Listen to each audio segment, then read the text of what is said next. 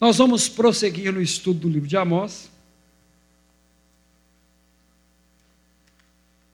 E à medida que eu vou ouvindo as mensagens e canções que são apresentadas pela manhã, a gente vai percebendo como é que Deus vai conduzindo e quer conduzir. O livro de Amós, nós vamos ler no capítulo 7, de 1 a 17. Faremos uma leitura inicial e vamos voltar, né? Ponto a ponto.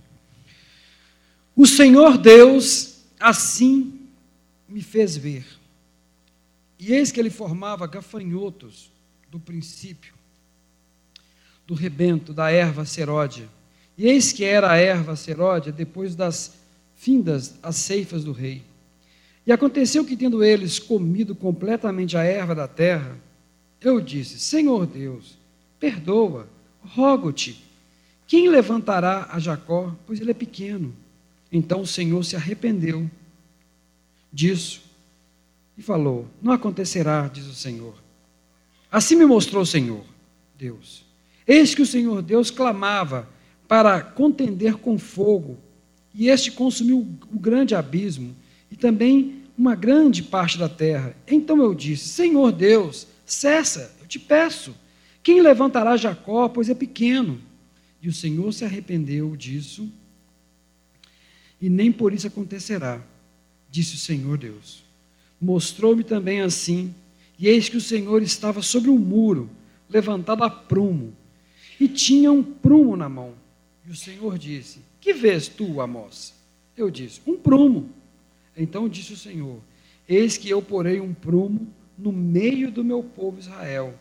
Nunca mais passarei por ele. Mas os altos de Isaac serão assolados e destruídos. Os santuários de Israel e levantar-me-ei com a espada contra a casa de Jeroboão. Então Amazias, o sacerdote de Betel, mandou dizer a Jeroboão, rei de Israel: Amós tem conspirado contra ti no meio da casa de Israel. A terra não poderá sofrer todas as suas palavras, porque assim diz Amós: Jeroboão morrerá à espada e Israel certamente será levado para fora da sua terra em cativeiro. Depois Amazias disse a Amós: Vai, vidente, foge para a tua terra em Judá, ali come teu pão e profetiza.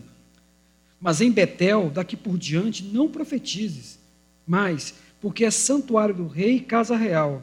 Respondeu Amós, dizendo a Amazias: Eu não sou profeta, nem filho de profeta, mas boiadeiro, cultivador de sicômoros.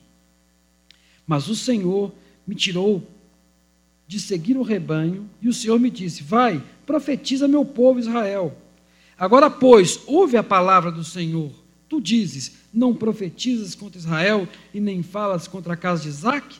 Portanto, assim diz o Senhor: Tua mulher se prostituirá na cidade, e teus filhos e tuas filhas cairão à espada, e a tua terra será repartida a cordel, e tu morrerás na terra imunda e Israel certamente será levado cativo para fora da terra.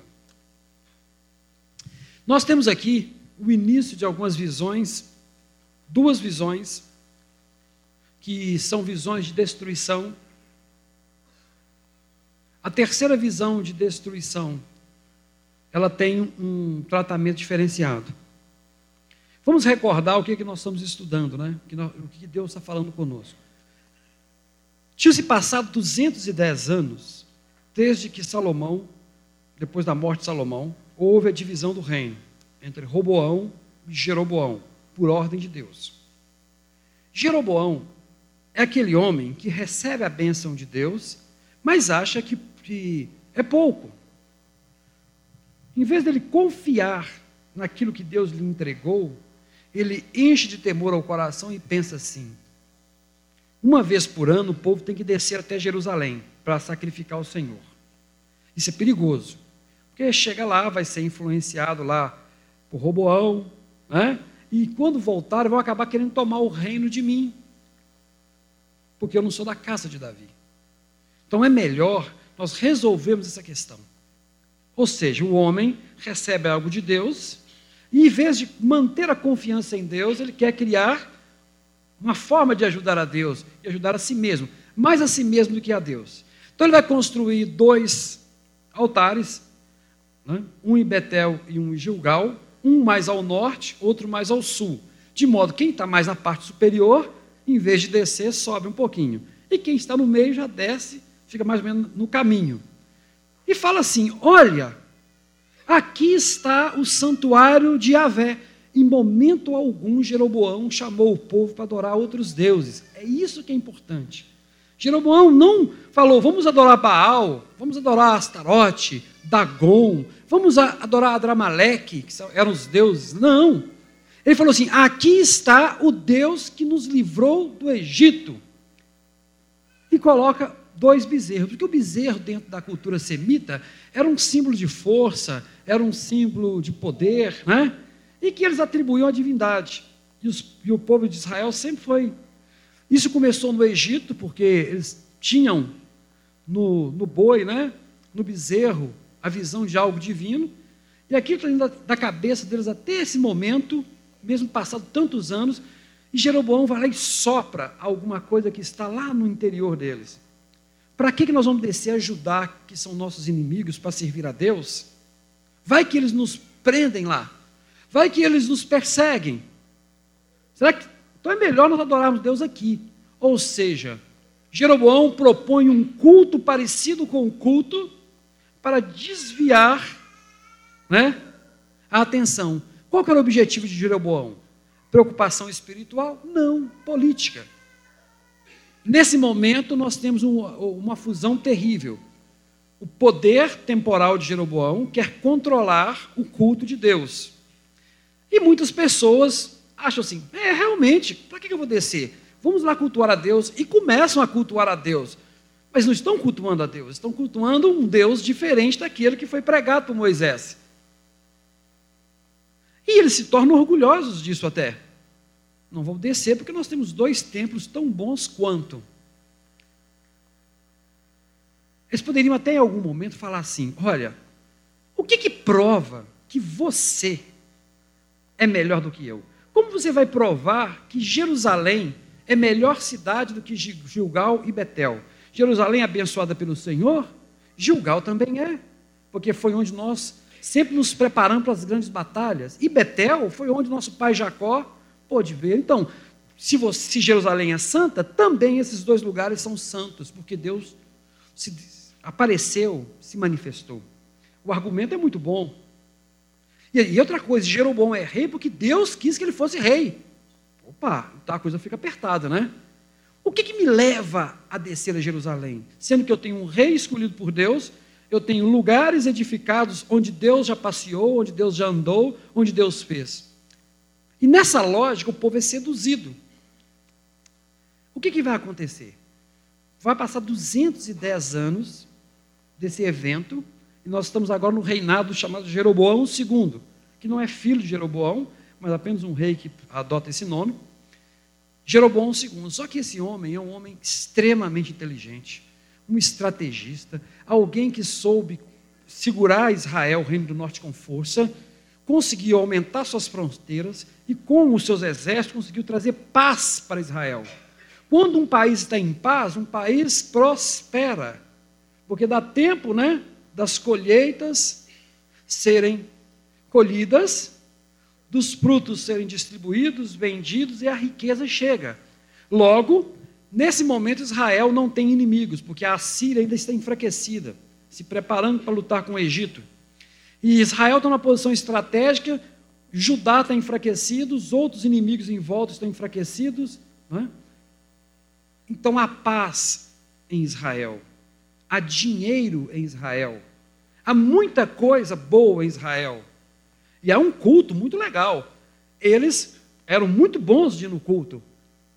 Davam o dízimo pelo menos três vezes por semana, eles, na, nas suas nas constantes colheitas, faziam festas, construíam instrumentos. O texto anterior, do capítulo 6, vai falar: construíam instrumentos, faziam festas, era um povo alegre adoravam levar ofertas a Deus, eles só não levavam oferta pelo pecado, sabia? Não há registro no livro de Amós sobre a oferta pelo pecado. Era oferta de louvor e agradecimento, porque é uma terra cheia, boa, tudo vai bem. Eu tenho né, dois grandes templos, tudo vai bem, enquanto Judá está com problemas, e tudo vai bem. Esse é o cenário. Mas Deus vai tirar uma pessoa lá de fora, que vai ser Amós, lá do Reino do Sul. Ou seja, Deus vai tirar alguém que eles não gostam, que é um sulista da terra de Judá, né? que vai subir, um estrangeiro. E vai começar então a declarar algumas coisas contra Israel. E de repente Deus vai falar com ele assim: vem cá, vocês perguntaram o que, que havia de diferente entre Jerusalém e os seus templos? Por que, que vocês querem descer? E Deus vai provar para eles que eles nunca cultuaram o nome de Yahvé. Mas sabe como que Deus prova para eles que eles nunca cultuaram o nome de Yahvé? Não pela forma do culto que faziam, não pela quantidade de oferta que eles davam, não pela quantidade de festas que eles faziam, não. Você sabe por que, que vocês não me servem? E sabe por que, que eu não aceito as tuas festas, os teus sábados, tudo que você está construindo para mim? É porque na hora que você vai dar o trabalho para o pobre, você o massacra. Aquilo que você combina com ele, você não cumpre. Na hora de vender para ele, você vai e coloca um peso além na balança, para ele poder comprar, em vez de comprar um quilo, comprar 400 gramas, né? E pagar como fosse um quilo. E quando ele vai discutir com o juiz que foi roubado, você paga o juiz para a causa ser. Ganha. Você rouba o pobre na, no pagamento, na hora que ele está comprando o alimento, e na hora que ele vai brigar pelos seus direitos, você coloca dinheiro na mão do juiz, para que esse juiz não julgue a causa do pobre e o oprima mais ainda. Por isso, eu não recebo nada de vocês. Além disso, os estrangeiros são oprimidos, as viúvas são massacradas e os órfãos são esquecidos. Por isso que vocês não me adoram. Ou seja, Deus não vai no culto e fala: "Ah, porque vocês estão em um lugar diferente ou lugar". Não. Deus vai na consequência, porque quando nós começamos a realizar um culto, que não é o culto de, de Jesus, das Escrituras, nós estamos fazendo para um bezerro. E sabe qual é a consequência disso? É um bando de religiosos que não é sensível ao próximo. Essa é a grande prova. E é por causa disso que Deus vai então declarar um vaticínio, vai fazer com que eles entendam que ele está em total desacordo. Ou seja, a religiosidade só funciona se ela estiver atrelada à misericórdia. Isso é uma palavra que vai ecoar nos ouvidos de Jesus, como leitor dos profetas, e usado por Deus, ele vai fazer a mesma, eh, vai apresentar o mesmo texto para os fariseus. A sua religião né, não funciona porque você não cuida dos pecadores, dos pequenos, daqueles que estão perdidos. E quando nós estamos estudando Amós, não estamos estudando um texto por causa do momento político que vivemos. O problema é que nós sabemos que o momento político que nós vivemos é muito parecido com esse aqui. Não é assim? Temos um judiciário que, dependendo de quem está à frente, toma-se uma decisão. Temos sistemas que, mesmo que você tenha direito, você é pervertido o seu direito. Onde o pouco que se ganha, há uma elevação imensa de tributos. E aqueles que ganham menos sofrem muito mais e muito mais e se aperta. O grande problema que nós estamos hoje sendo apresentados é que o vaticínio de Deus não é contra a religiosidade dentro da comunidade, é contra uma nação. Vocês me desonram dizendo que me servem e não têm misericórdia com o próximo. É isso que ele está falando. Vocês me desonram. Uma desonra. E por esse motivo, por esse motivo, aí o texto começa assim. E Amós, e Deus mostra, o que, que está vendo Amós? Aí ele vê assim, um bando de gafanhotos, no texto é locusta, você vai pegar no texto mais, locusta, que na Bíblia eles costumam pegar as fases do gafanhoto, né? ou de pragas da lavoura. No caso aqui, não é o gafanhoto batendo asinha, mas é mais uma locusta. É aquele bichinho que vai nascer e vai comer o caulezinho, sabe? Vai destruir a plantinha. E você vai ver que é o seguinte: o texto diz que é na segunda ceifa. Por quê? A primeira colheita era do rei, era imposto. A primeira colheita não pertencia ao povo, pertencia ao rei e dos seus exércitos. Quando diz que a segunda colheita veio, veio a locusta, significa que o povo vai passar fome. Porque o rei já está bem. O rei já pegou a sua parte. Ou seja, primeiro os impostos, depois o povo, não é assim?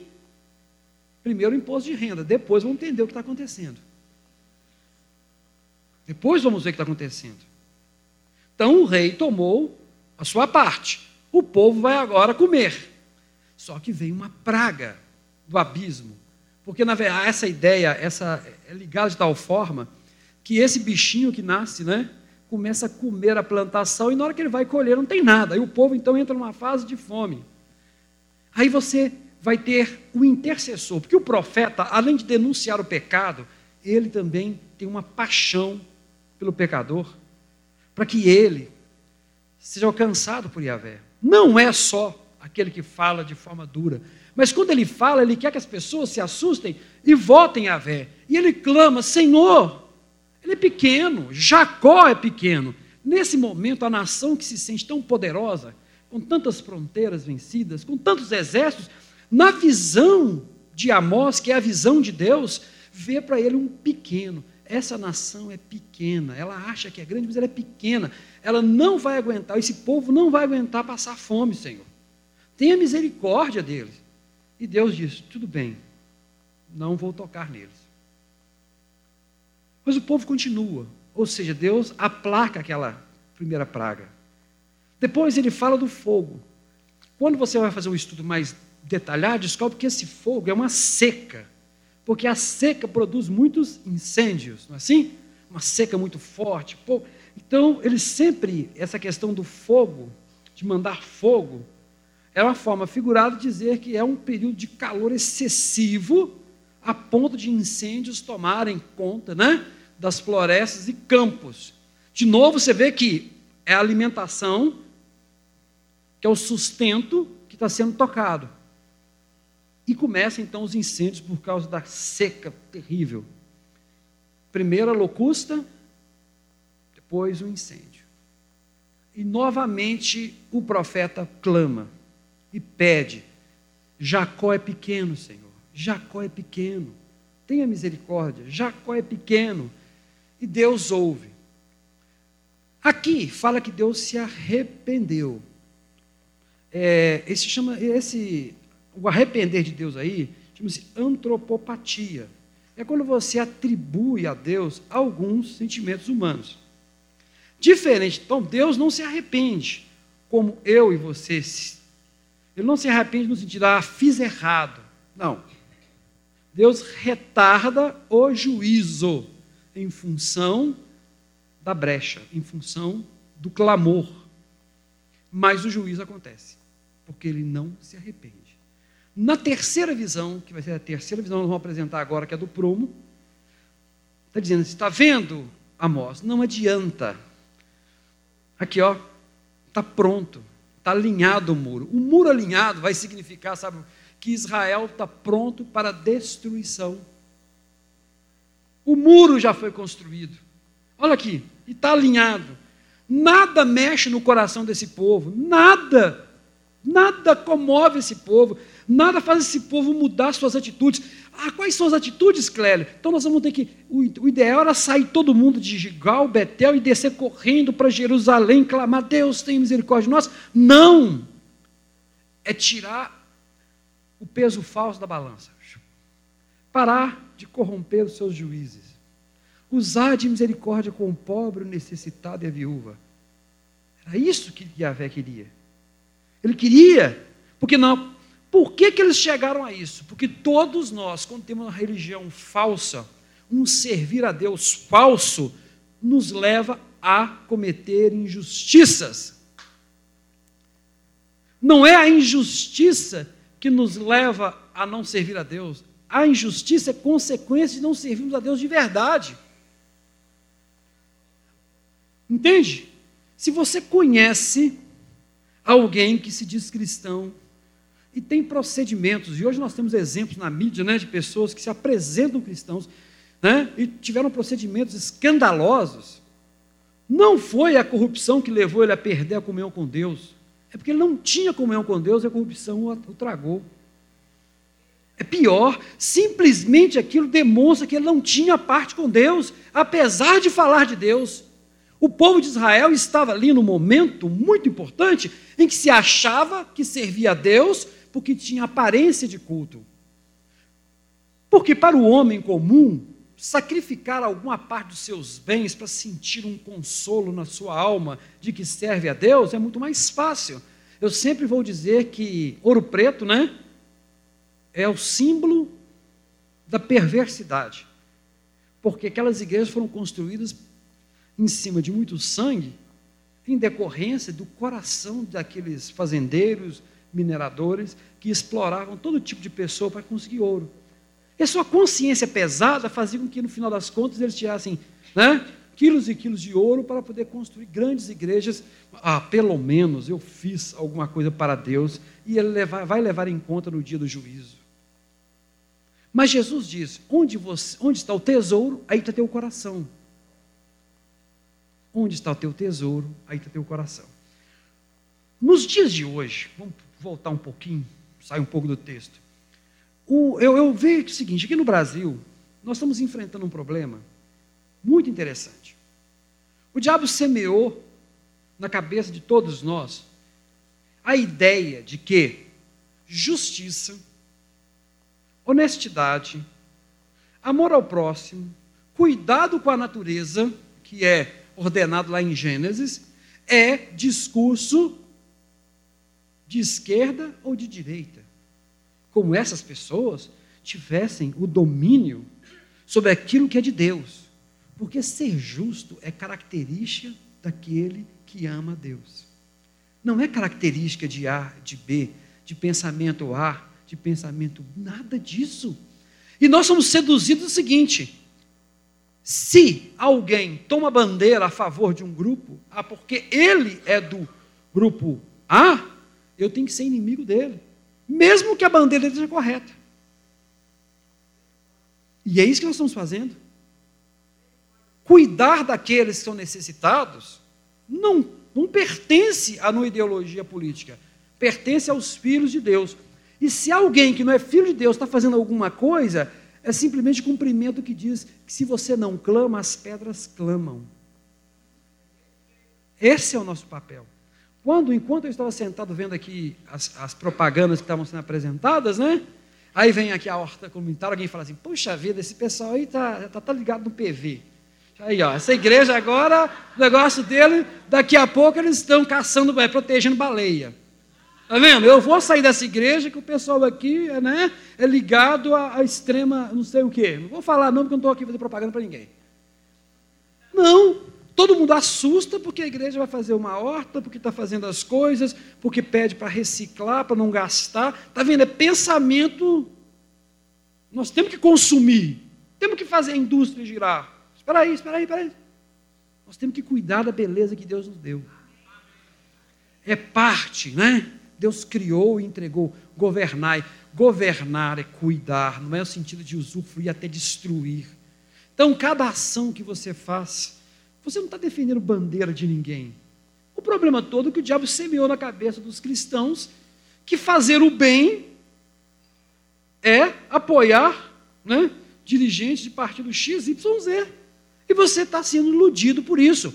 Independente de quem estiver no poder, Justiça é justiça. E você grita por ela, e você clama por ela. Foram lá a Sumaré integrar né, com a comunidade. Pode ter muita gente achando isso absurdo. Tá vendo? Aí, ó, tá querendo para, já já está se unindo com grupo tal, grupo tal para poder ter maior votação. Percebe? Depois que acabar esse período político, todo mundo vai esquecer de política. Posso contar nos dedos quantas pessoas acompanham o político de verdade. Eu acompanho. Cada personagem, independente se está no poder, cada coisa que está acontecendo, para você ter certeza. Então tem uma turma que está hoje acompanhando a política dos últimos 15 dias no Facebook e acha que sabe tudo. Ao passo que, né, eu, eu falo isso por causa da minha casa, eu falo da minha própria casa. Um dia eu falei assim, vem cá. Elas perguntam, mas como é que, por que você pensa desse jeito? Eu penso desse jeito, porque eu acompanho. De vez em quando eu ligo a TV Senado e vou ver aquelas pessoas né, desagradáveis falando. Mas eu preciso ouvir aqueles caras falando. Eu preciso ouvir os caras do deputado falando, eu preciso ver uma sessão do Supremo, ver os caras falando, para ninguém depois falar assim, ah, você está sendo manipulado por A e por B. Não, eu, eu ouvi, eu ouvi. Os meus olhos viram, meus ouvidos ouviram e a minha opinião está formada. Ponto. Mas não é agora. É quatro anos para trás, tá bom? É quatro anos para trás. Porque aí, quando você tiver uma opinião, ela está firme. E não foi manipulada por ninguém. Mas, independente disso, o que me chama a atenção é pessoas que promovem projetos injustos nos poderes promovem coisas que vão destruir. Aí eu falo assim, vai destruir a família, vai autorizar a, união homoafetiva? Isso é secundário, meu amigo. Tem coisas piores. Tem coisas muito piores. Não é? Pessoas que se vendem para destruir né? É, hectares e hectares de terra. Essa loucura que aconteceu aqui, que nós vimos nessa marca, que destruiu toda uma, né? uma vila, pessoas que perderam. Vai ouvir o testemunho das pessoas que perderam suas casas, né? Simplesmente por causa da ganância de uma empresa, o descuido de políticos. E, e depois o povo fica brigando o seguinte: não, vamos voltar a funcionar de novo, que temos que fazer girar a economia. As pessoas que morreram, as coisas que foram perdidas, né? as águas contaminadas. Isso não sensibiliza o coração da igreja, isso não faz a igreja orar, isso não faz a igreja chorar. Não é assim?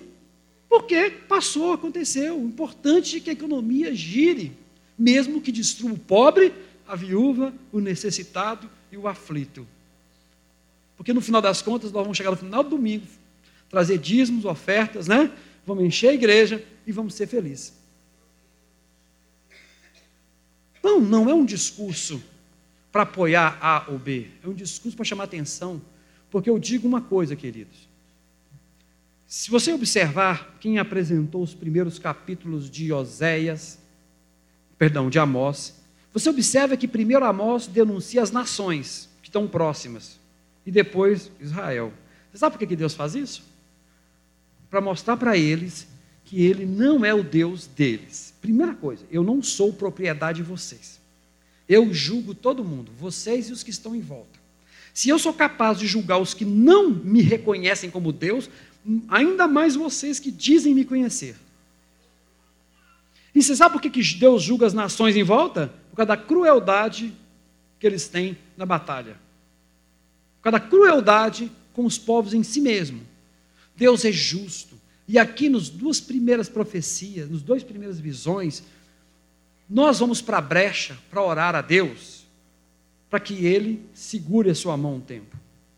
Mas o juiz de Deus estará sobre essa nação se ela continuar oprimindo as pessoas em nome né, de lucro. Seja agora, nos próximos quatro anos, seja daqui a 40 anos, a mão de Deus vem sobre o Brasil, porque veio sobre qualquer outra nação está sobre os Estados Unidos e um dia eles vão cair. Você sabe por que eles vão cair? Mais que ore, por mais, o máximo vai acontecer é retardar, vai ocorrer, porque existe a justiça de Deus. Todos aqueles que foram oprimidos, mortos por eles, para que eles se enriquecessem, esse sangue clama e Deus vai cobrar deles. Já cobrou isso da Inglaterra, já cobrou isso da França, já cobrou do Império Romano. O sangue derramado clama e Deus vinga porque ele é justo. O que ocorre é que a igreja pode se pôr na brecha e clamar a Deus: Deus, o Brasil é pequeno. Se essa crise vier, Deus, nós não vamos aguentar. Esse país vai explodir, vai esfacelar. Tenha misericórdia. E Deus pode segurar. Como segurou na primeira, na segunda. Entende? Porque Deus não se arrepende. Porque não é característica dele se arrepender, porque ele é Deus. O arrependimento, quando é citado na Bíblia, é apenas uma forma humana de dizer que Deus está segurando um pouco, isso é mais a questão literária, aquilo, o juízo que está sobre. Então, se nós queremos que nossa nação prospere, não é orando para aumentar o número de igreja, não é orando para aumentar o número de deputados cristãos, não é orando para aumentar o número de senadores, não é orando para ter governador cristão, não é orando para ter presidente cristão, é orando para que os juízes sejam justos, para que os homens comecem a ter misericórdia né, na hora das suas causas, que os patrões sejam justos com os empregados, os empregados sejam justos com os seus patrões, para que a justiça chegue às pessoas. Porque assim aplaca a ira de Deus. Pode parecer que nós estamos fazendo terrorismo, não é terrorismo, é a palavra de Deus. Se o... E o pior é o seguinte: temos um movimento crescente dentro da igreja, que nós falamos da igreja, que nós somos parte dessa igreja, de falso cristianismo, de um Jesus que não está nos evangelhos, como fosse Jesus. Eu vi uma cena, e eu gosto de ver, eu gosto de ver esses negócios, eu procuro, para eu ter certeza que eu não vou falar não vou levantar falso contra nenhum líder. E aí, eu vi a cena de uma pessoa, que não preciso dizer o nome, mas vocês vão sacar, que o cara fez uma estátua de Golias gigante na igreja dele. Gigante. E ele vestido de saco de batata, né? Com esse saco assim. O sujeito pega uma espada, né? E lança contra essa, esse boneco. Esse boneco cai e o povo desesperado sai chutando, porque aquele boneco representa suas lutas. E nesse dia, Deus está dando vitória sobre suas lutas. Aí ia sair chutando boneco igual o Judas, sabe? Se você procurar isso, né? É um cara aí que vive falando bobagem né, na, TV. O cara fez o povo irado destruir um boneco de Golias, né? Pisoteando, porque era um ato profético contra as suas, suas, suas lutas, suas amarguras. Isso estão apresentando um Jesus. É claro, depois de você fazer uma boa oferta, você vai conseguir vencer o seu gigante. Mas é sempre amarrar nada de graça, né? Nada de graça. De graça é sua salvação, que ela não vale nada. A salvação não vale nada. O que é importante é o que vem depois. A salvação é básica, é mais que a obrigação de Deus te salvar, não é assim? Não tem valor nenhum, não. O importante é o que vem depois.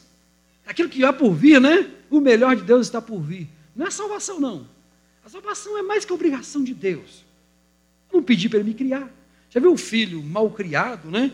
Que fala assim: Eu não pedi para você me criar. Você tem mais que obrigação de me sustentar. E você diz que isso é povo que ama a Deus? Um Jesus que eu pego e jogo contra a parede e falo, é agora ou nunca. Ou eu me dá isso aqui, eu rasgo a Bíblia. Eu já vi cara falando na Bíblia, se Deus não te der a bênção um dia tal com o seu desafio, eu rasgo essa Bíblia. Primeiro, que não pode rasgar a palavra dele, vai rasgar o papel, né? O mais que ele faz é rasgar a mídia, aqui, o papel. Que a palavra de Deus é viva. É, a palavra de Deus não é o que está escrito aqui, é aquilo que você vive dela. Isso aqui não é a palavra de Deus, até o momento que você começa a entrar dentro dela e deixar que o Espírito Santo a use para te abençoar. Isso é palavra de Deus. Não é, não é a mídia. Por isso que tanto faz se está aqui no celular, está no papel ou memorizado na sua cabeça, toda, igual tem uns que sabem tudo. Não importa. Se você não a vive, ela não é palavra de Deus, é apenas o texto. Não é assim? Ela tem que ser viva para ser palavra de Deus. Então, como? Como que nós podemos estar diante de uma situação dessa? Então, o vaticínio de Deus está sobre a nação pelo simples fato das injustiças que nós vemos todos os dias. Entendem? Em todas as áreas. E a igreja do Senhor tem que estar clamando para que essas áreas sejam mexidas por Deus, para que os homens comecem a ouvir um pouco né, do Espírito Santo, para que tirem a mão. Hoje, o, o, o certo é o errado. Se um juiz toma uma posição firme, ele é, ele é perseguidor. O outro, não, eu sou dos direitos. Mas é só de quem é rico ligado a ele. E eu faço questão disso que eu acompanho muito. Eu vi uma, que uma determinada pessoa aí que tem o hábito de soltar pessoas, uma pessoa menos pobre, Uma pessoa de, eh, de condições criminosas tentou e não conseguiu. Eu falei, engraçado, né? Ele, eles defendem que eles são direitistas. Nós estamos aqui para defender os direitos, né? E claro, tem que defender o direito de todo mundo. Ninguém pode ser acusado, ninguém pode ser. Mas é só para um grupo de pessoas. Isso me lembrou o que está escrito em Amós. Os, porque vocês pervertem o direito. Vocês compram né, o braço do juiz. E o brasileiro, e nós temos que clamar ao Senhor para esse espírito maligno em nossos corações, tem, pede sempre, o sonho do brasileiro é ter um amigo. Não é assim? É ter um amigo na polícia, é ter um amigo no judiciário, é ter um amigo na Receita Federal, é ter um amigo, né? O amigo na fila do pão. O nosso sonho é ter um amigo. Eu lembro de um líder que eu me afastei que fala assim: o importante não é ter dinheiro, é ter relações. Era claro, porque através das relações ele consegue mais. Né? Então nós somos apaixonados pelo amigo, o colega, aquele que pode me colocar na frente Houve, houve umas acusações aí de alguém que estava oferecendo serviço público, né? Para um é, serviço público para pessoas da igreja. Aí deu uma confusão no estado aí, o pessoal queria dar impeachment nele e tudo.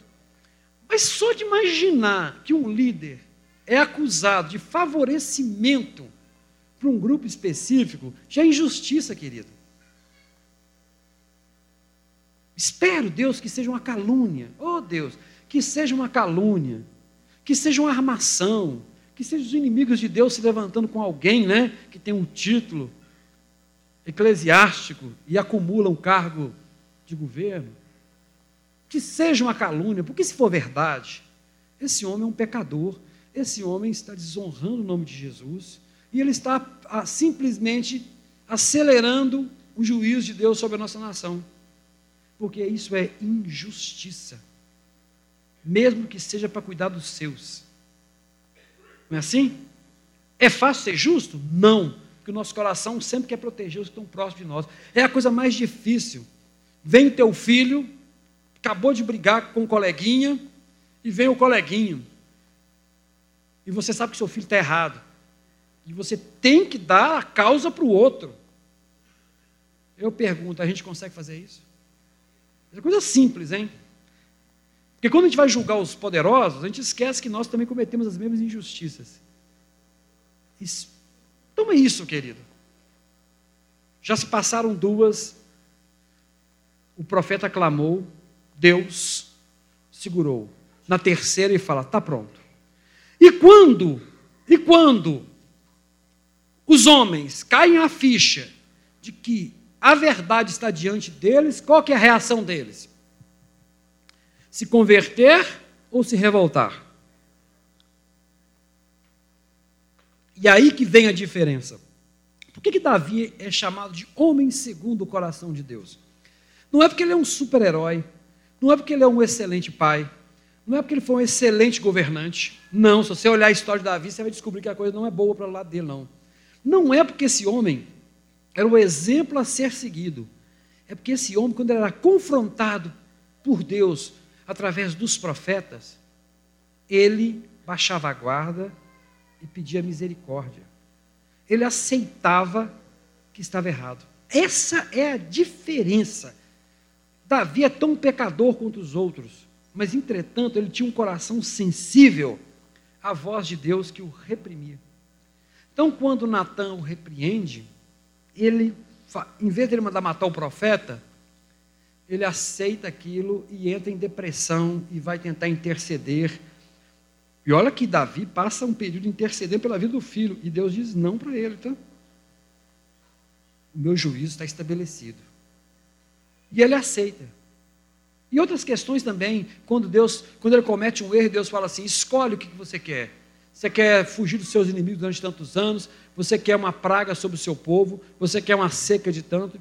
Ele falou assim: Eu prefiro estar na tua mão que estar na mão deles, porque eles não têm misericórdia. Ou seja, com você ainda posso ir para a brecha e clamar. E diz que quando Deus ia destruir Jerusalém, ele está lá clamando, ele vê e a mão de Deus volta. A diferença do homem de Deus não é que nós não somos, nós não somos melhores do que essas pessoas que eu estou falando aqui, tá bom? Nós não somos melhores. O que nos vai fazer diferente é se sabendo que somos pecadores, né, a gente entenda que somos pecadores, que não somos justos, que não somos éticos, não somos íntegros e clamamos a Deus para que Ele tenha misericórdia de nós. Isso que nos faz diferente. Agora. Agora nós vamos ter um profeta profissional, que é o Amazias, que ele vai aparecer no versículo 12. E a primeira coisa que ele faz é denegrir aquele que entrega a mensagem. Ô vidente, ô sonhador, ô visionário, você está no território que nos pertence. Aqui quem manda somos nós. Se você está querendo né, ser o pregador de plantão aqui, desce lá para sua terra, até porque se não é daqui, não, não gostamos de gente igual a você, tá bom? Desce e vai embora, porque aqui, Betel, é a casa do rei, cara. Você não pode ficar falando essas coisas, não, essas coisas absurdas, não. Antes, a primeira coisa é denegrir, é denegrir ou alterar a verdade. Ele vai e fala: Ó, o Amós falou que você vai morrer. Não, o Amós falou que toda a casa vai morrer. Não, olha, ele está falando que você vai morrer porque ele quer jogar o rei, ele quer usar o poder do rei para matar ou para tirar Amós fora. Ô, ele está te ameaçando, tá? Está rolando uma ameaça aí, rei. Dá um jeito nesse sujeito. Está falando. E o que ele fala deixa as pessoas agitadas. Eu só quero dizer a você que o, que o profeta Amós, a diferença do tempo dele para o nosso, é que ele estava em tempo de paz, velho.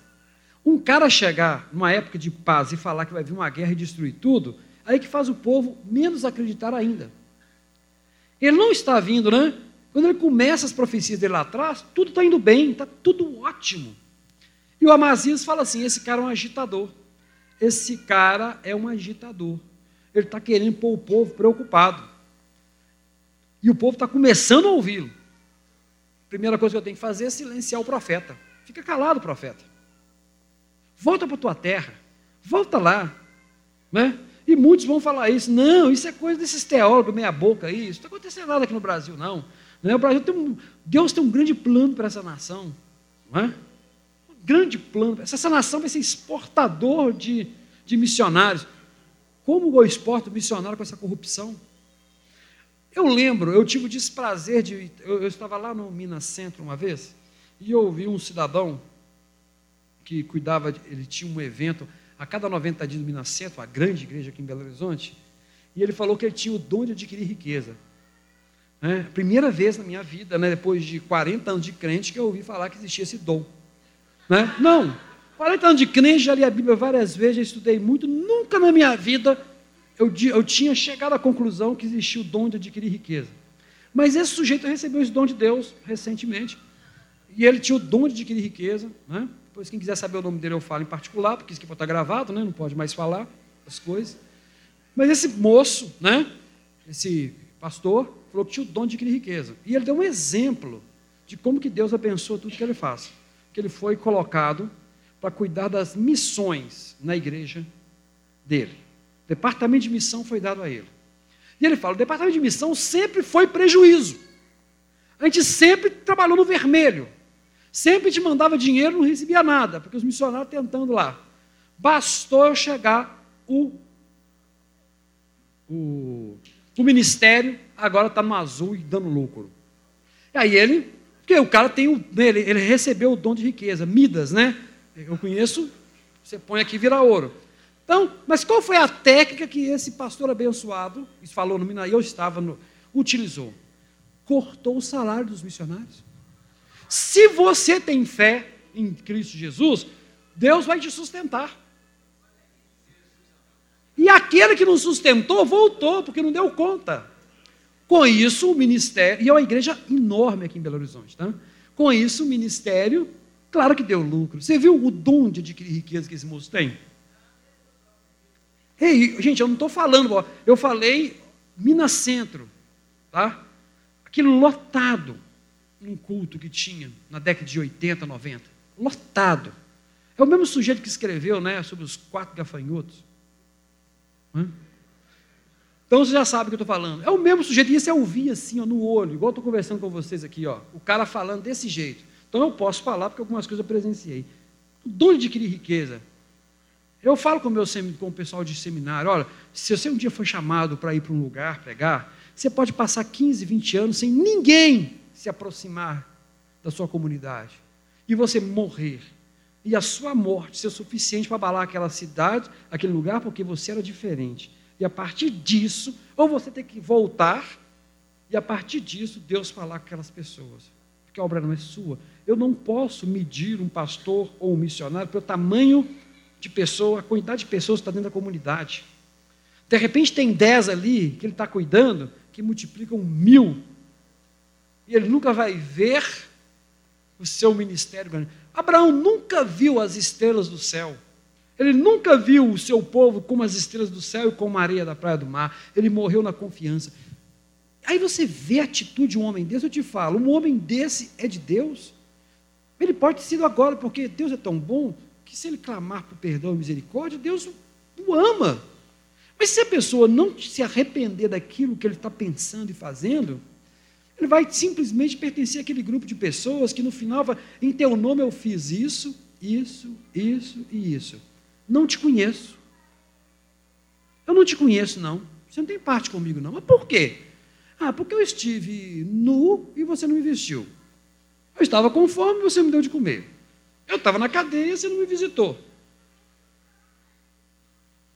Você vai ver que Jesus repreende esse. Jesus não fala assim, não, você não repreendeu, você não expulsou demônios em meu nome, não, foi no nome do diabo, não, você não curou no meu nome. Jesus não fala isso. Na parábola, na, no texto, fala o seguinte: ó, não vos conheço, porque a tua religião não influencia a tua vida.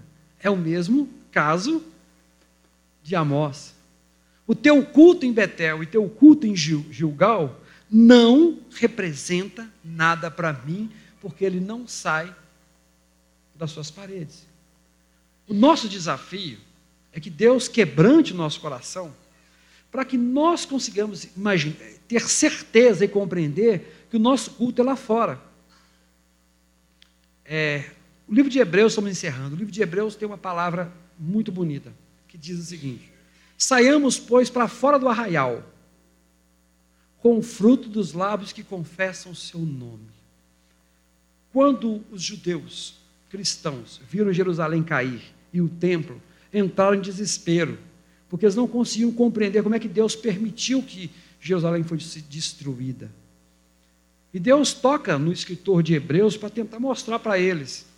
E no final das contas, ele dá uma palavra de consolo para os irmãos judeus.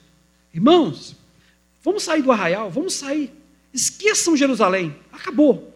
O que sobrou para nós agora é o anunciar, é o fruto dos lábios que confessam seu nome. O que nos sobra agora para servir a Deus é falar dele. Vamos sair, vamos lá para fora, vamos anunciar. É isso que, que vai ser o nosso refúgio, é isso que vai ser o nosso alicerce. Vamos sair para fora. E assim a igreja nós temos que entender. Saiamos para fora do arraial não é? Com o fruto dos lábios, não só falando, mas vivendo, porque não há nada mais forte do que viver. O falar, qualquer um fala. Viver, só os filhos de Deus vivem. Tá bom? E esse Amazias vai chegar nesse ponto e ele vai ficar falando o seguinte: Olha, profeta, você não pode fazer isso. Você não pode fazer isso. Não, é, isso não é seu direito. Imediatamente Deus manda um recado para ele: sujeito, seguinte, você não pode impedir aquilo que eu estou falando, e você verá daqui a um tempo, você ainda estará vivo quando os assírios descerem, quando eles tomarem a cidade, vão te levar preso e você vai morrer numa terra que você nunca viu. A sua esposa vai ficar para trás, vai ser abusada pelos, pelos soldados assírios, vai se prostituir para se alimentar, seus filhos serão mortos diante de você. Tá? É isso que vai acontecer com você e com todos que não estão ouvindo a palavra de Yahvé e que querem ainda me silenciar. Pior do que aquele que está na escuridão é aquele que não permite que o outro veja. E quando acabar todas as etapas, desce o juízo de Deus sobre a nação, sim. Porque é assim que funciona. Nunca foi diferente. A diferença é que Deus resgatou um povo que se encontra aqui e em todas as comunidades nesse momento no mundo. Resgatou um povo para ser diferente. Mas a justiça dele continua sobre os governos e sobre os impérios. Convido a todos vocês a refletirem e a pensarem a pedirem a Deus que movam seus corações para que estejam na brecha clamando ao Senhor, para que a mão dele não esteja sobre o nosso país. Porque se a injustiça continuar nesse país, se os juízes julgarem as causas injustas, se os homens continuarem roubando né, os seus funcionários e os seus clientes, e os seus clientes roubarem as pessoas, e os seus funcionários roubando os seus patrões, a mão de Deus virá. Porque a palavra de Deus continua sendo a mesma. Essa profecia está viva. E é isso que é o nosso papel retornar para nossas casas, clamando ao Senhor pela nossa nação, porque somos pequenos. Nós não vamos aguentar o peso da mão de Deus. Deus, nessa geração não, Senhor, tenha misericórdia. Sustenta, né? Na geração dos nossos filhos, não, Senhor, tenha misericórdia. Porque está, se nossa sociedade não mudar nossos valores, nós estamos caminhando para a condenação. Pelo simples fato da justiça de Deus estar presente. É o que eu deixo a palavra para os irmãos nessa noite.